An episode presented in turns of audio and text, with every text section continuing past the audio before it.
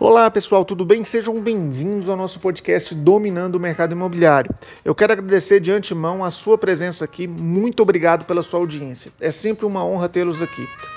E para você que é a primeira vez por aqui, caiu de paraquedas, eu te convido de antemão a você conhecer os outros podcasts. A gente está nesse exato momento no 12 podcast. Então tem muita coisa bacana para você escutar, refletir porque a gente traça aí um panorama dos diversos temas do mercado imobiliário. Então, eu não tenho dúvida que vai agregar valor para você que de fato gosta desse mercado, assim como eu. E para você que ainda não me conhece, eu quero me apresentar. Muito prazer, meu nome é Lucas Fares, eu vivo e respiro esse mercado imobiliário já há mais de uma década. E a gente traz aqui, como eu já disse, os temas mais variados possíveis. E hoje é uma pauta que, na minha percepção, é muito relevante, que é o empreendedorismo a gente vai falar aí do empreendedor no mercado imobiliário. E a gente entende aí que esse tema é muito relevante porque a gente tem uma porta de entrada para possíveis empreendedores muito grande. O mercado ele ainda não está maduro, o mercado tem possibilidades de crescimento em todas as suas áreas e além disso não existe um monopólio, um market share concentrado na mão de um grande player. E isso em todos os nichos do mercado imobiliário. Você vai ter muitas vezes construtoras gigantes, mas mesmo elas sendo gigantes, pela estrutura e tamanho do país, o Brasil um elemento continental, é muito difícil ela ter um market share completo das regiões, das, ou das todas as regiões do país. Por isso, eu te digo que existe muito espaço para crescimento.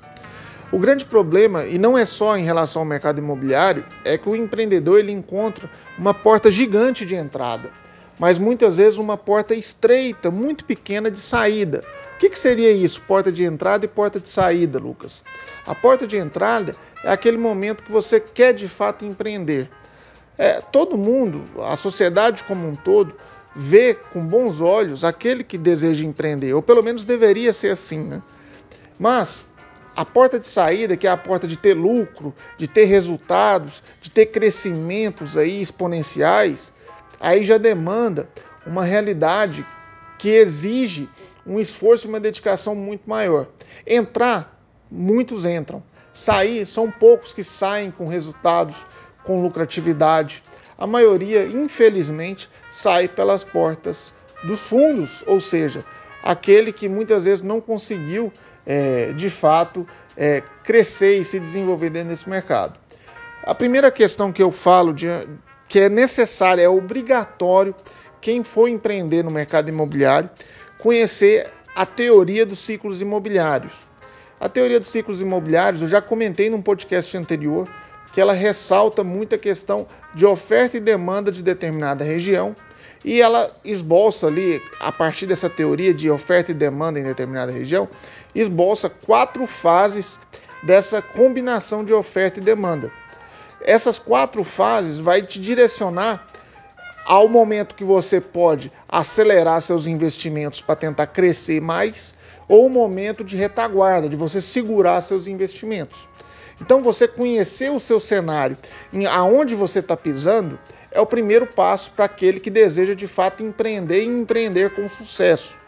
Muitas vezes, você deseja empreender no mercado imobiliário no momento que talvez não seja tão adequado para você direcionar seus esforços e recursos. Por isso, esse entendimento do seu cenário, do momento adequado, é essencial. E eu não posso explicar aqui se o momento essencial ou adequado para você vai ser o mesmo do vizinho seu. Por quê? Porque essa relação de oferta e demanda, essa relação de teoria dos ciclos imobiliários, ela é regional. Então pode ser que em Goiânia em relação a um determinado tipo de produto ou tipo de serviço, a oferta e demanda esteja dimensionada de modo que esteja favorável para você entrar dentro dessa atividade empresária. E pode ser um momento que não seja tão adequado numa região vizinha. Cada cidade, cada região tem sua particularidade. Então, o primeiro passo para você fazer uma gestão ou você lidar com o empreendedorismo de forma mais séria é conhecer onde você está pisando. E uma vez, Lucas, que você entende isso, qual que é o próximo passo? É você buscar pessoas adequadas para o seu time negocial. você buscar os prestadores de serviços adequados, você buscar é, as tecnologias adequadas para o seu modelo de negócio, você buscar as pessoas, o time adequado para a sua realidade. O que, que você vai precisar? Você vai precisar é, é, de um departamento de vendas consolidados, sua empresa ela precisa de ter um, um, um departamento de vendas interno, ou eu consigo delegar isso? É, nesse primeiro momento, é, eu digo que é conhecer onde você está pisando, ter uma preocupação com vendas, gerar negócio e ter uma preocupação com o time. É muito fácil, muito legal a gente falar de planejamento, de estratégia, é, de um monte de coisas, mas para você que está começando, que tem poucos funcionários, você não precisa ter um overhead de gestão. O que, que é isso? Você vai ter um overhead de KPIs, de variáveis e métricas de gestão, é a partir quando você tem uma determinada quantidade de funcionários que você não consegue no dia a dia estar tá conversando pessoalmente, que você já não consegue fazer essa gestão mais pessoal. Aí sim você vai começar a ter um trabalho maior em termos de parâmetros, em termos de estruturas de variáveis. Mas no primeiro momento, você tem que colocar negócio para dentro. Por quê?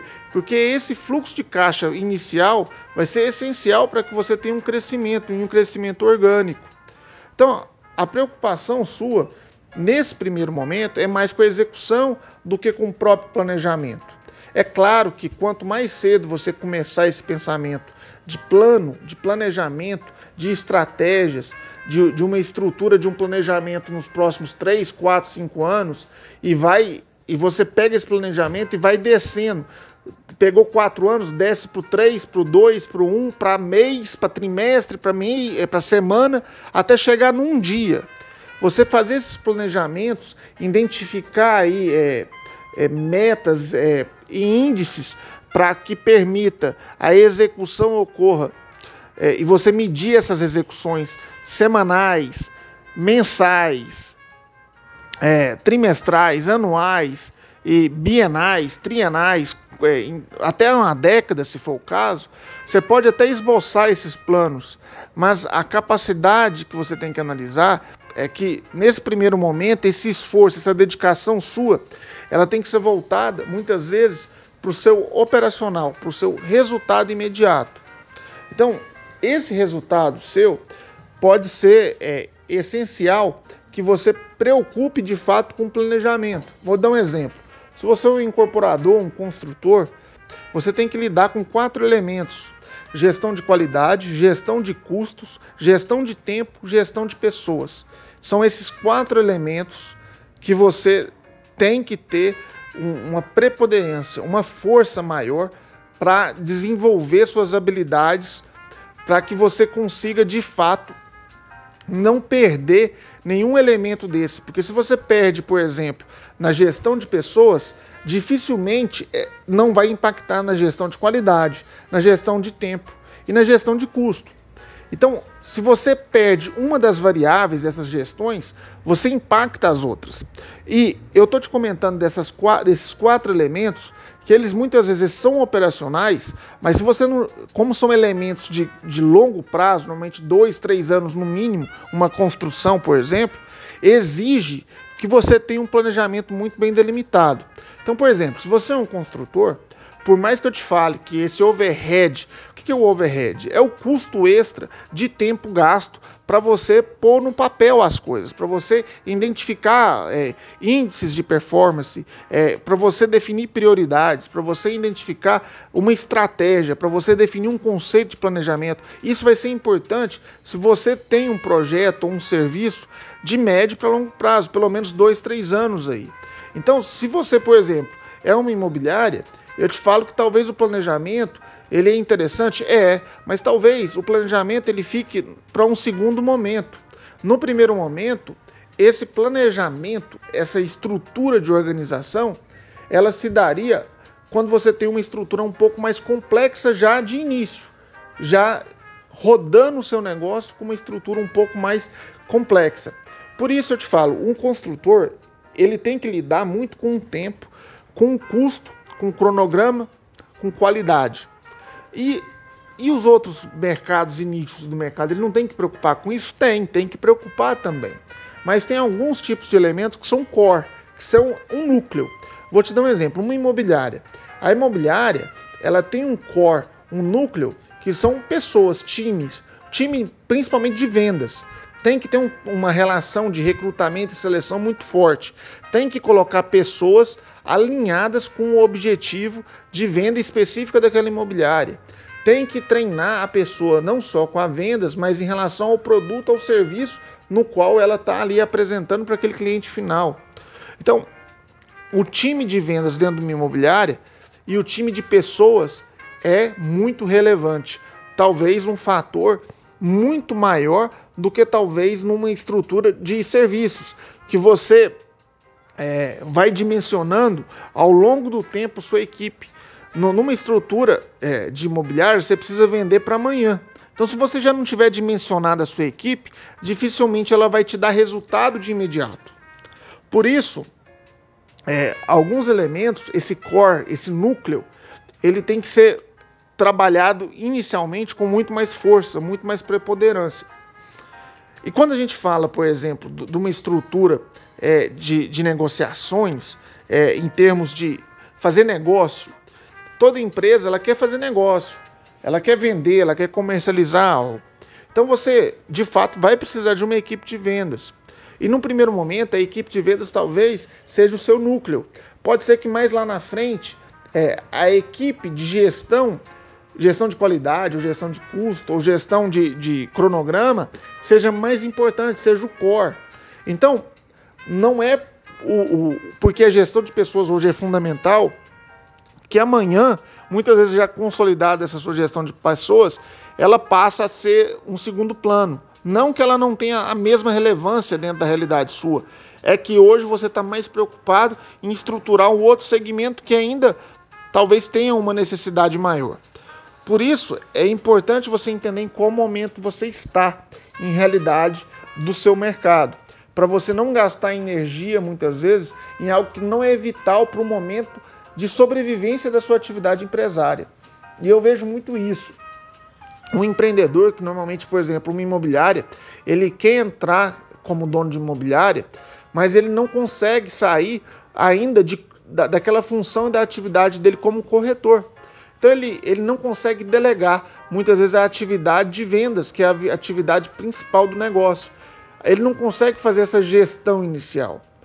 Por quê? Porque ele fica muito tempo gastando com uma atividade que não é um núcleo, que não é essencial naquele momento. Então você não adianta você só falar que quer ser empresário, que você quer, é empreendedor, se você não está disposto de fato a realizar aquela atividade. Então esse é o primeiro passo. E todo tipo de atividade você tem um, um, um elemento chamado PEC. É o planejamento, execução e controle. Se você for na gestão de custos, você vai ter um planejamento dessa gestão de custos, você vai ter uma execução dessa gestão de custos e você vai ter um controle. Todos os elementos passam por esses três itens: planejamento, execução e controle. Cabe você ter uma, uma organização de tal modo que todos os elementos de planejamento estejam alinhados um com o outro. Como assim, Lucas? Na gestão de custo, aquele planejamento ele teria que estar alinhado com o planejamento da gestão da qualidade. Aquele planejamento, todos eles interligados, os planejamentos de cada tipo de esfera dentro da realidade da organização, para que você tenha uma execução em conjunto com um fim em relação ao cliente. E a partir desse planejamento, você vai traçar estratégias no qual você vai conseguir moldar a realidade do seu negócio. Por exemplo, o que você está planejando fazer realmente vai importar para aquele cliente final? Porque se importar para aquele cliente final, a grande chance de você ajudar até seu modelo de negócio facilitar uma venda para aquele cliente. Por quê? Porque você já está estudando e conhecendo aquele cliente. Então, além de você, no primeiro momento, conhecer muito bem aonde você está pisando, a relação de oferta e demanda que eu te falei em relação aos ciclos imobiliários, é fundamental você ter um entendimento de quem é o cliente, para quem você está querendo oferecer aquele serviço. Porque muitas vezes você faz algo maravilhoso que não existe a demanda necessária. E aí você gasta dinheiro, gasta tempo, gasta energia para não ter o resultado que você espera, que é o lucro, que é a venda, que é uma negociação. Entenda isso, é conhecer aonde você está pisando e conhecer muito bem seu cliente, entender o que, que ele busca, qual que é as necessidades dele e aplicar isso dentro do seu planejamento. Você alinhar o seu planejamento à realidade do que seus clientes buscam. Isso serve para qualquer nicho de empresa e atividade. E no mercado imobiliário, qualquer nicho, você vai poder explorar essa realidade. Da mesma forma, você tem que entender qual que é seu diferencial em relação ao competidor seu. Antes você falava assim que você tem que ser o melhor em relação a preço. É, os diferenciais de Potter, né, que eles falavam, Michael Potter, é, é, em relação a preço, em relação a produto, em relação à qualidade. Hoje você tem que ser bom em tudo. Não dá para você diferenciar só em uma coisa. Então você tem que estruturar muito bem seu modelo de negócio para você ser bom de fato. Você conseguir ser superior ao seu concorrente em pelo menos um item, em pelo menos um aspecto. E ser muito bom também nos outros. Porque a diferença sua é você ser melhor em um item e ser pelo menos igual aos outros, nos outros itens. E essa é a grande diferença. É, hoje, é, tá, tá, muito acirrado todos os negócios. E se você deixa brecha de não ser bom em alguma coisa, você pode ter certeza que seu concorrente vai explorar aquela deficiência que você se encontra. E uma vez você entendendo suas deficiências, cabe você também explorar isso em relação ao seu planejamento. Como que você vai fazer a comunicação com o seu cliente para demonstrar mais seu, suas qualidades e tentar diminuir essa relevância que muitas vezes o mercado pode olhar em relação às suas possíveis deficiências. Tá, Lucas, eu entendi isso. Eu consegui colocar uma estratégia, eu identifiquei essa estratégia ligando no meu planejamento e meu planejamento está alinhado com minha execução. Perfeito. E aí, Lucas, que mais que eu tenho que preocupar? A preocupação maior é você conseguir liderar as pessoas. Porque quem que vai executar esse planejamento são pessoas. Você tem que ter um time muito bem montado. E aí você tem que estabelecer seus valores, sua visão, sua missão, seu código de ética.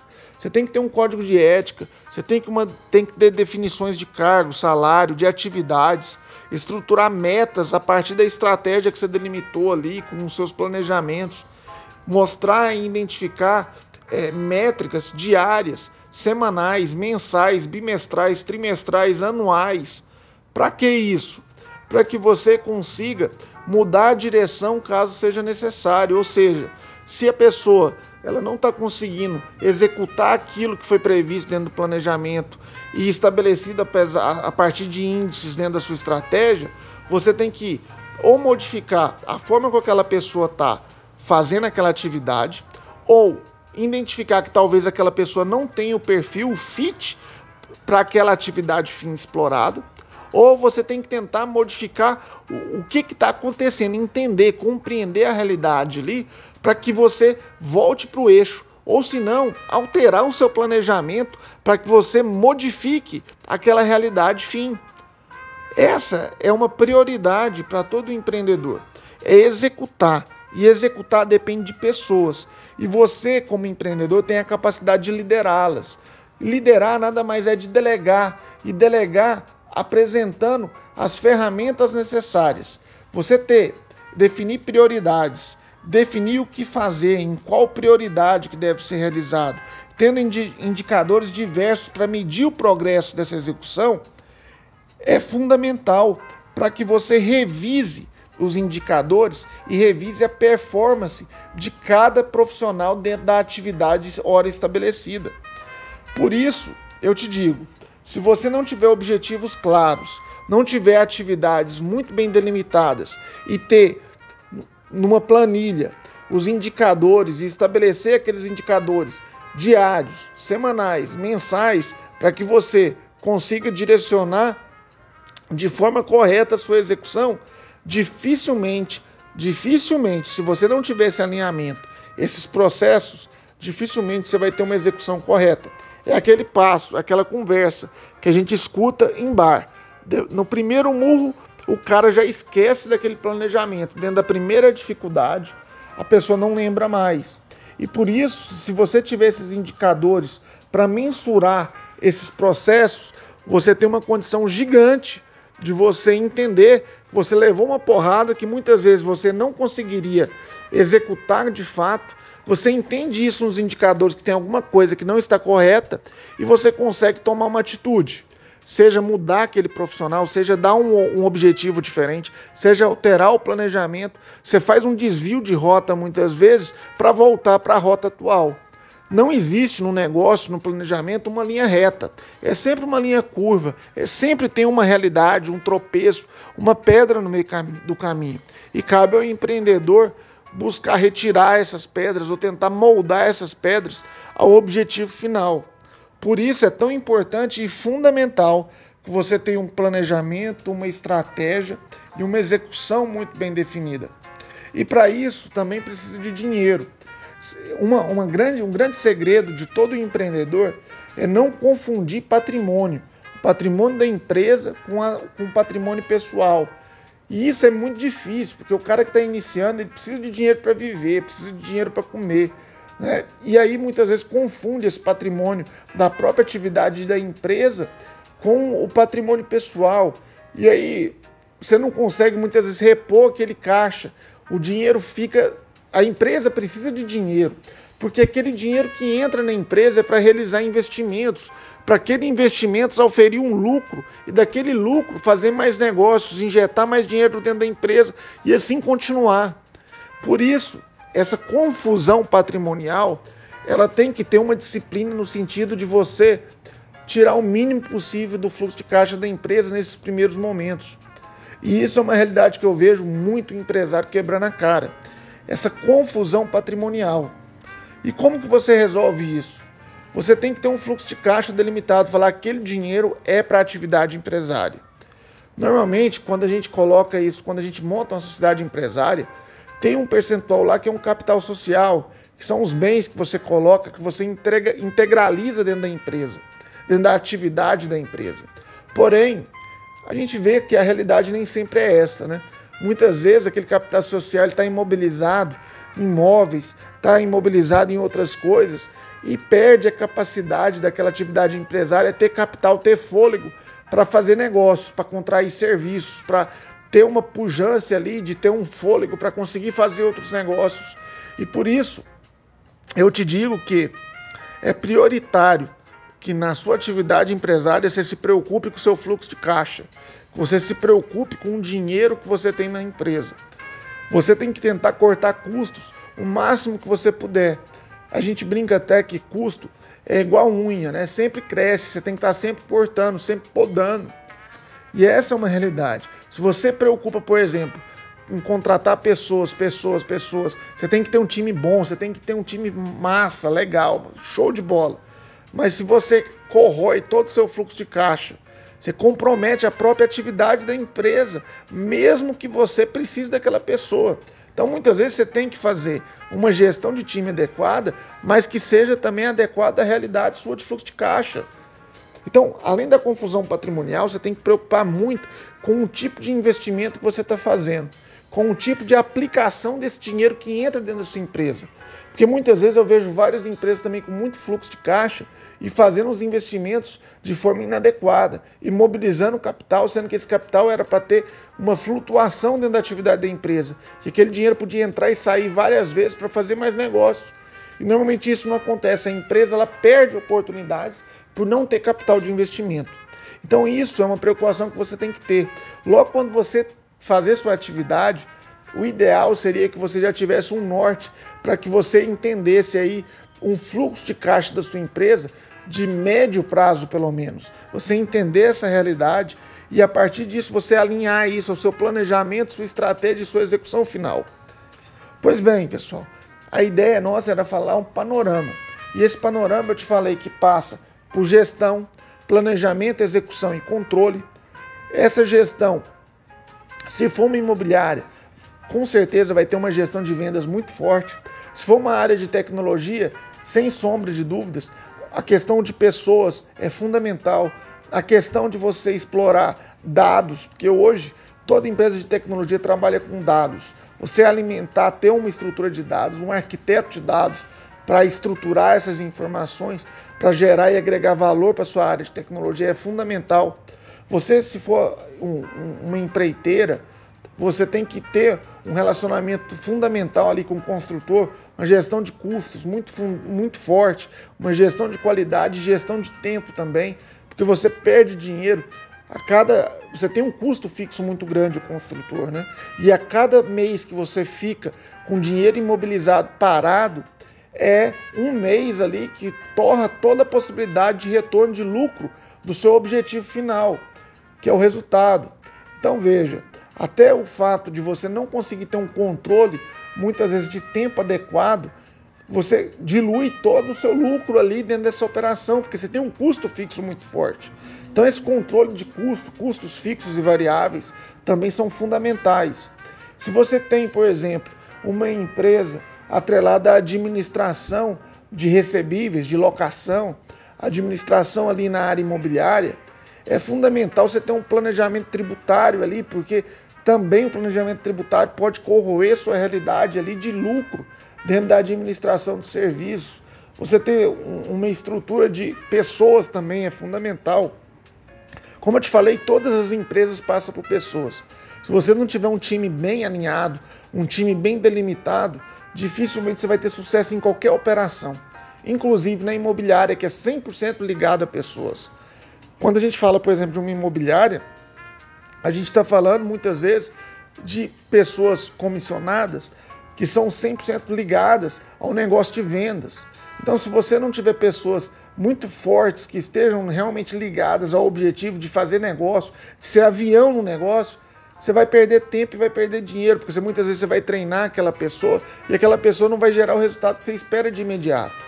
Então, é importante você entender que a pessoa, o ser humano, é a matéria-prima para a atividade empresária. Se você não tiver essa pessoa, esse ser humano, é, muito ligado à sua cultura, à sua realidade de atividade, com o seu meio-fim, dificilmente você vai conseguir ter o sucesso que você espera. Então, se eu te falar assim, te dar uma dica, o primeiro elemento talvez que você possa investir com força, quando você tiver que contratar alguém, se tiver um dinheiro extra para contratar, seria um cara de gestor de RH. Seria alguém que vai estudar pessoas certas para que esteja no seu negócio. E a partir desse momento você vai conseguir ter uma condição de voar, de crescer de forma mais sustentável a sua empresa. Então essa é a dica, pessoal, essa é a nossa conversa. É claro, impossível esgotar o tema. Isso aí é, muitas vezes é um MBA, é anos e anos de estudo, é anos e anos de dedicação. Mas para você que está no dia a dia na prática, esses elementos são elementos de reflexão, para que você consiga entender, olha, aonde que eu posso ter uma prioridade maior que eu posso criar alguns indicadores que podem me ajudar a entender se está sendo executado o que eu planejo. Ah, eu não tenho ainda um planejamento, eu só tenho um norte, eu quero um guia, eu quero ter um 100 mil por ano ou 100 mil por mês. Tá bom, eu vou executar. O que, que eu tenho que fazer para executar e para ter esses valores, esse resultado? O que, que eu posso ter de indicadores diários, semanais ou mensais para que eu possa oferir esse resultado esperado? Por isso, eu te digo, você ter essa consolidação, esse entendimento, talvez é o primeiro passo para você refletir e falar: olha, tem alguma coisa errada ou tem alguma coisa que eu possa melhorar. A ideia era, hoje era essa, pessoal, era conversar e, e soltar uma faísca para vocês, uma certa reflexão para que vocês possam, de fato, é, ter uma condição de entrar com o pé direito em tudo que vocês fizerem aí nesse é, você empreender, né? Você buscar essa realidade de conseguir de fato almejar os resultados, os objetivos ora esperados. É isso, pessoal. Um grande abraço. Até o nosso próximo podcast. Até lá.